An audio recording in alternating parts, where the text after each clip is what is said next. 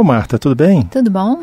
Marta, estava lembrando, contos de fadas tem um que é marcante, que é o Barba Azul, né? Ah, sim, o Barba Azul. Nossa, já virou filmes de todos os tipos. É, tem várias versões, né? Dormindo É. com o inimigo, né? Que é daquela história do homem perigoso, que a mulher não percebe que está se aproximando de um homem que é perigoso para ela. Eu acho que é uma história muito importante para as mulheres jovens, né? Principalmente para as mulheres jovens. É, porque o, o Barba Azul é um tipo encantador, assim, que, Sedutor. é, que vende uma coisa que depois não entrega. né? É, que depois ele representa um perigo para ela, né? E você sabe que na história do Barba Azul, ele é um homem sedutor, bonito, com aquela barba azul, e ele começa a seduzir três irmãs, né? E as duas mais velhas falam: "Epa, que esquisito, ele tem a barba azul, isso aí não tá muito bom não". E se afastam, né? E a mais nova: "Ah, mas ele é tão gentil, ele é tão simpático, até que a barba dele não é tão azul, né? Que é a negação do perigo, né? E muitas vezes quando uma mulher se aproxima de um homem que é perigoso para ela, ela faz essa negação, né? E é engraçado, né? Você está falando do homem perigoso, às vezes as pessoas que estão em volta percebem e falam assim, tem alguma coisa estranha é, nele. Você já reparou que ele age de uma maneira diferente? Pequenos comportamentos. É, né? são pequenas coisas que sinalizam que tem alguma coisa ali atrás daquela figura que ele está querendo vender, né? É, que tem algum perigo, né? Mas é a vontade de acreditar, né? A vontade de acreditar.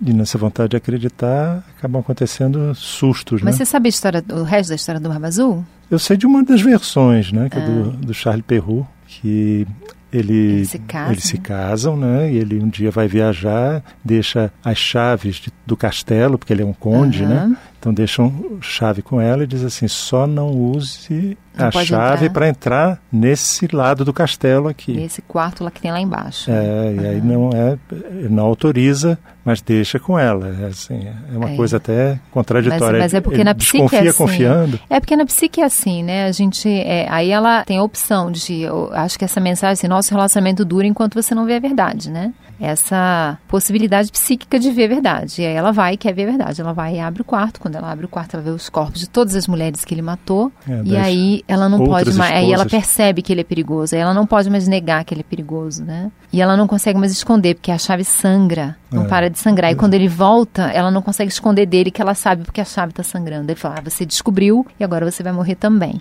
Também vai fazer companhia Também para as outras isso, ex-esposas. né? né? Mas, mas como ela é uma heroína, ela consegue fugir, chamar os irmãos e consegue escapar. Mas eu acho que essa é uma história importante por isso, né? Quer dizer, quando você percebe que a barba é azul, a barba é azul. Não vamos Quando fazer negação. é, alguma É. coisa sinaliza, né? É. Você tem que ver se tem realmente atrás desse sinal alguma coisa que você às vezes não está querendo ver, que é o pior, né? É, e na verdade, essa história a gente está usando ela para as mulheres, né, em relação a homens perigosos, mas ela serve para todo mundo, homens e mulheres, né? Todo tipo Às de vezes a relacionamento. gente, né? é, às vezes você tem alguma coisa que te mostra que a coisa não tá boa, a sua intuição percebe, mas você nega aquilo porque você não quer ver. É. Ou você ignora aquela vozinha que fala, olha, tá estranho. Às vezes numa sociedade, numa amizade, Isso, na amizade. tem alguma coisa que te falou que aquilo não tá bom, mas você faz a negação porque você é, ou não quer acreditar ou porque você não não tá ouvindo aquela voz interna, né? É, eu acho que às vezes a pessoa acredita que todos os outros estão enganados e que ele está percebendo uma coisa que